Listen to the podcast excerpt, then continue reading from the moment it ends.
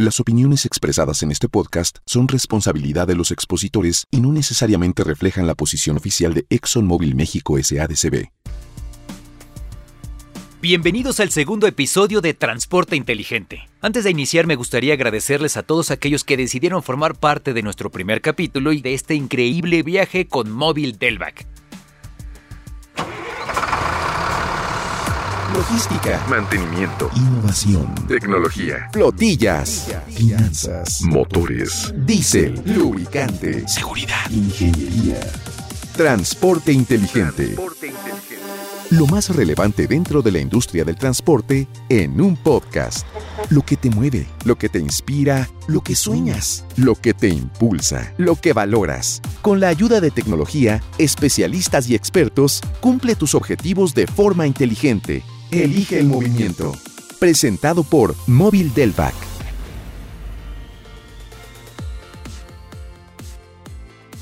En nombre de toda la producción, un servidor y amigo Igor Cruz y en esta ocasión vamos a descubrir más sobre la importancia de las finanzas y los costos dentro del transporte. Y para profundizar en este tema nos acompaña nuevamente el ingeniero Carlos Vidal, especialista en dirección de operaciones con más de 30 años de experiencia en el área de consultoría y asesoría logística. Ingeniero Vidal, qué gusto tenerlo nuevamente con nosotros. Yo estoy encantado de estar con ustedes en esta nueva ocasión. Muy bien, pues en el primer episodio nos habló un poco sobre la correcta administración de una flota. Y bueno, en esta ocasión me gustaría iniciar preguntándole, ¿qué nos puede decir sobre la aportación financiera del sector transporte para las empresas? Bueno, mira, el transporte juega un papel muy importante dentro de cada empresa, ya que se encarga de trasladar los productos desde el punto de origen hasta su destino, que es donde los clientes esperan que se cumplan las expectativas relacionadas a la seguridad de la carga, la integridad del paquete y la puntualidad. Podemos decir que es la última oportunidad que tiene un negocio para cumplir con la oferta de valor prometida a los clientes. De lo contrario, arriesga desde la repetición de una compra hasta la generación de propaganda negativa Uf. que podría afectar futuros ingresos de la empresa. Sí. Por otro lado, en la gestión del transporte se puede crear mayor valor agregado con acciones como ofrecer soluciones integrales, un alto nivel de servicio, bajos costos, tarifas adecuadas y personalización de acuerdo con las necesidades específicas de cada cliente. Bien. Entonces, ¿cuál considera que sea la base para una mejor productividad? Pues desde mi perspectiva, es útil establecer programas de mejora continua. Estar al día en los avances tecnológicos, invertir en equipos especializados o en infraestructura que nos ayude a elevar los ingresos globales de la empresa y mejorar los márgenes de utilidad. Estos puntos son la base principal para conseguir una reducción de mermas y daños de la mercancía, así como un control estricto de tiempos y movimientos que pueden mejorar la productividad. Bien. Esto puede ayudar a los propietarios a obtener una mayor rentabilidad de sus inversiones. Claro. Ingeniero, cuando habla de rentabilidad, ¿se refiere a la utilidad de la que platicamos antes? Bueno, te recuerdo que la rentabilidad es la relación que existe entre la utilidad y la inversión total en recursos para ofrecer el servicio. Es decir, es la porción de la inversión que se puede recuperar anualmente mediante la generación de utilidades. Una rentabilidad del 20% implica que vas a recuperar en 5 años, Mm. una del 25% en 4 años, etc. Ah, ya. Imagínate que tienes un millón de pesos y los quieres invertir en la opción que te dé mayor rentabilidad. Podrías adquirir una unidad de transporte y supongamos que después de haberla operado durante un año, la utilidad neta después de impuestos sería de 100 mil pesos. En este caso, la rentabilidad de esta inversión es del 10% anual. Ahora, supongamos que en lugar de adquirir este equipo, decide realizar una inversión financiera en un banco. De acuerdo con las tasas actuales, te pagaría alrededor del 5%, es decir, solamente 50 mil pesos al año.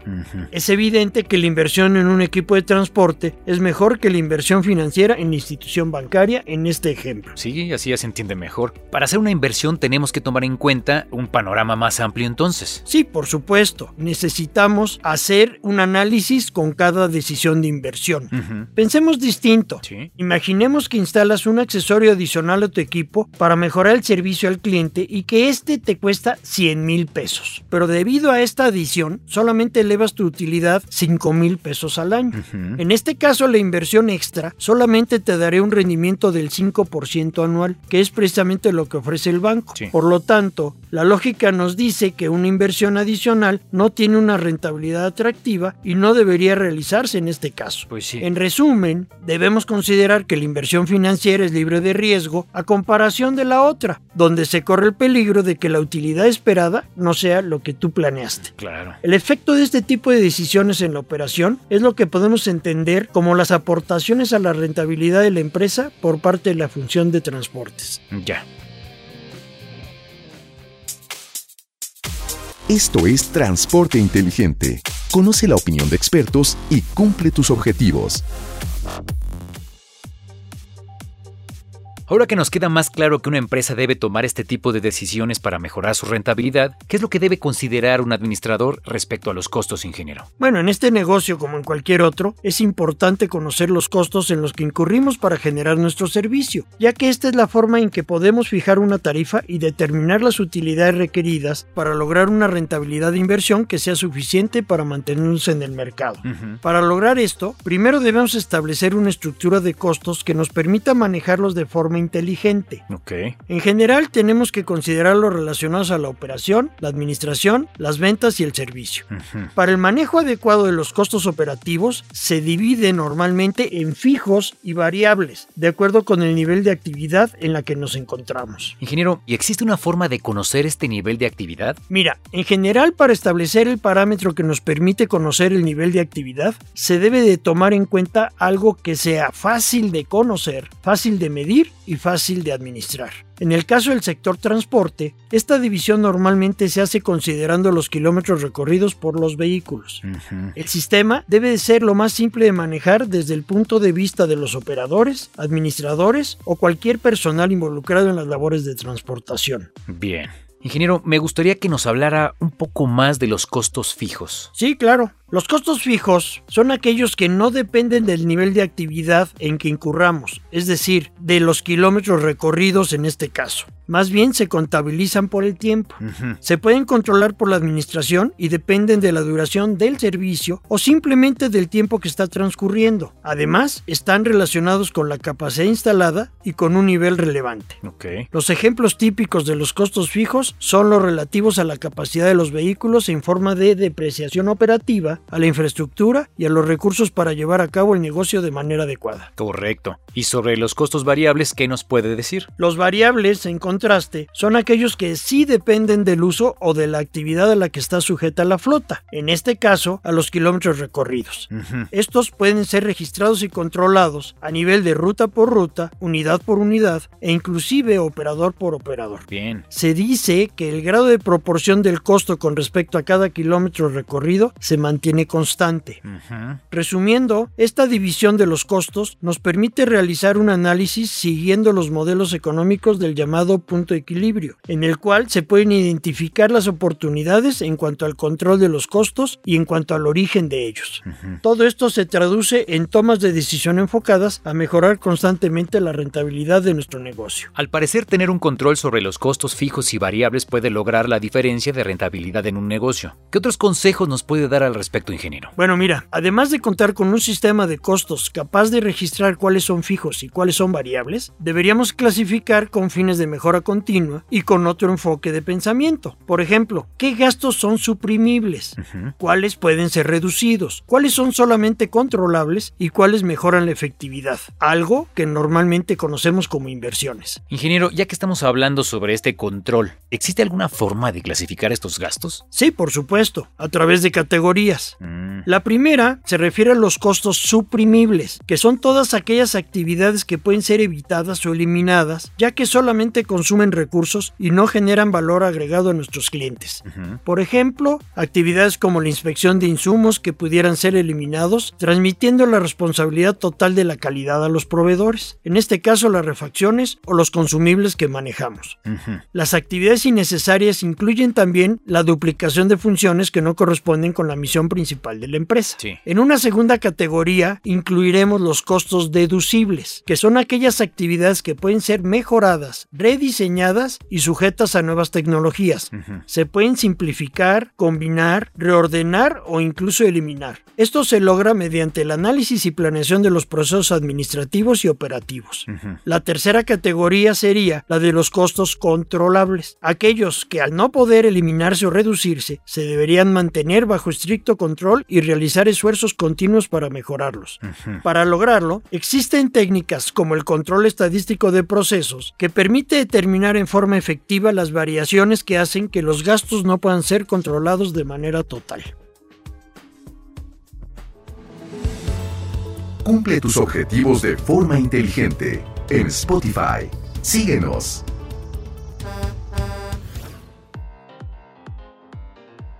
Bueno, retomamos esta interesante plática con el ingeniero Vidal. ¿Existe alguna otra categoría, ingeniero? Sí, por último, están los costos efectivos o eficaces, que son aquellas actividades cuyo beneficio se ve reflejado hasta el mediano o largo plazo.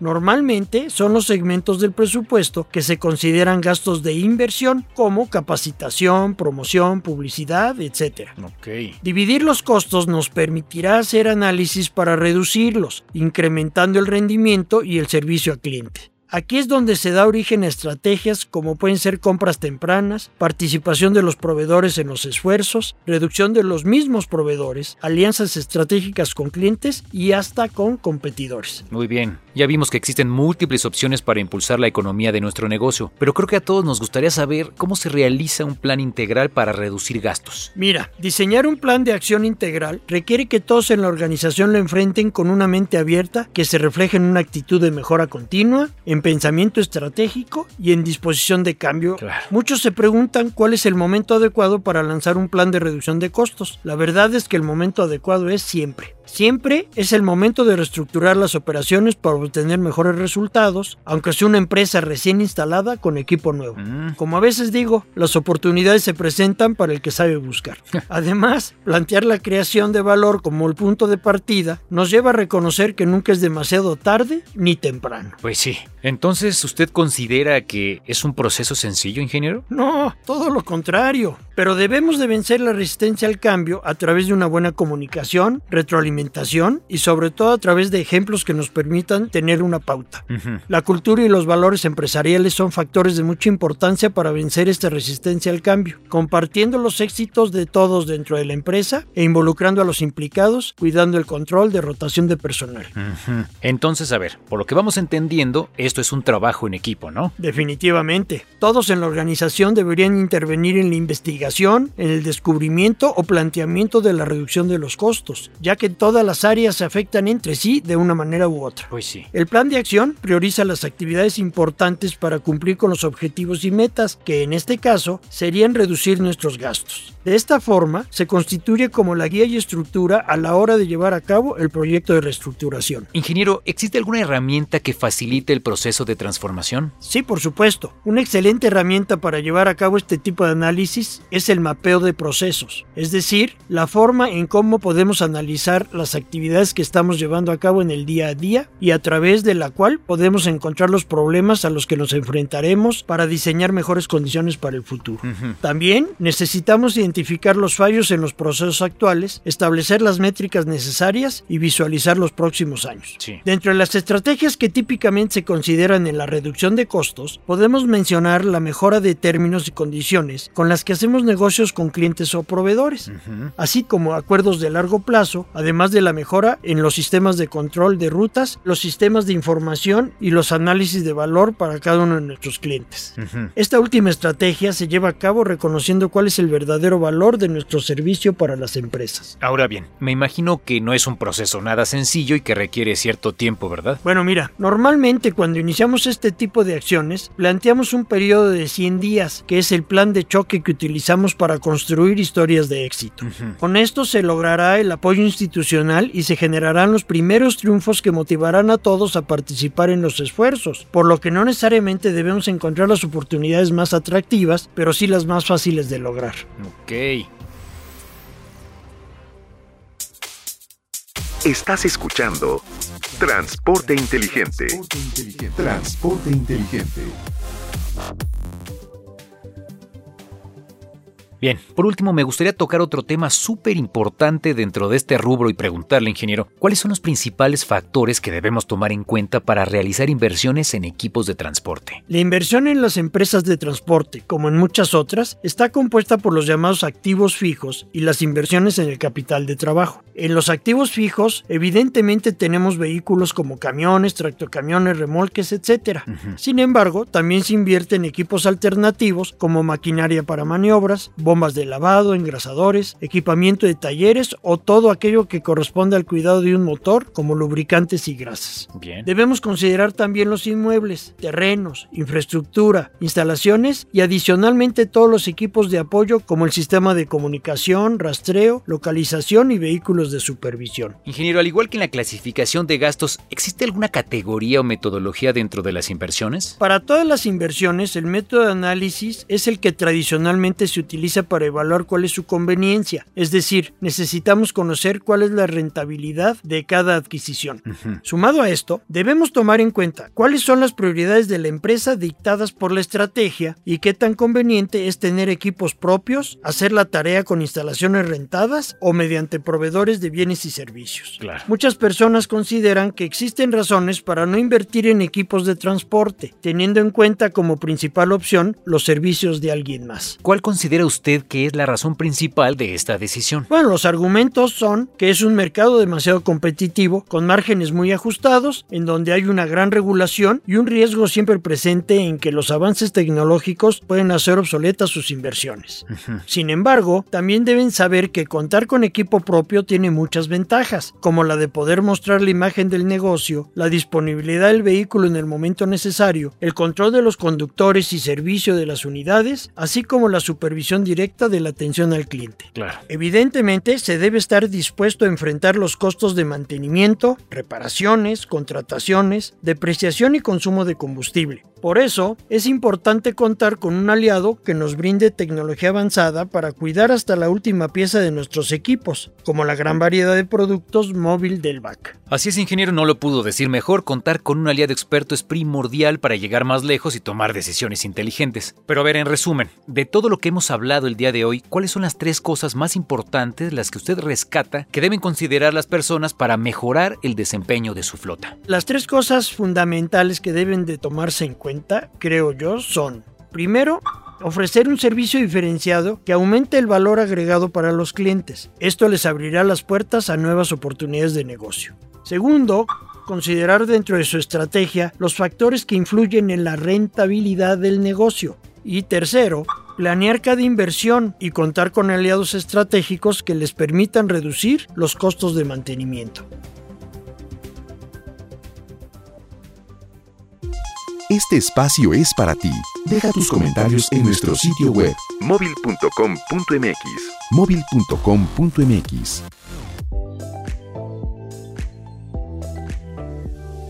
Gracias por todos estos consejos que nos ha dado el día de hoy el ingeniero Vidal. Considero que son sumamente valiosos, son oro molido para aquellos interesados en crecer de forma inteligente dentro de la industria del transporte. No me queda más que invitarlos a escuchar nuestro siguiente episodio y a mantenerse conectados en este podcast que Móvil Delvac ha creado especialmente para ustedes. Síganos en LinkedIn como Móvil México y cuéntenos qué les han parecido estos tips de negocio que van hasta el momento y les prometemos que viene más. A nombre del ingeniero Vidal y de toda la producción, un servidor y amigo Igor Cruz se despide. Gracias y hasta cualquier momento.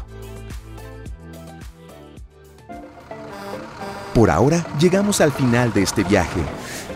Acompáñanos en la próxima entrega de Transporte Inteligente y entérate de todo lo que necesitas saber sobre la industria del transporte. Esperamos tus comentarios y sugerencias en nuestro sitio web. móvil.com.mx. No olvides suscribirte en Spotify para cumplir tus objetivos de forma inteligente. Elige el movimiento. Presentado por Móvil Delvac. Para conocer más sobre los beneficios que los productos y servicios móvil tienen para tu flota, contacta a tu distribuidor más cercano.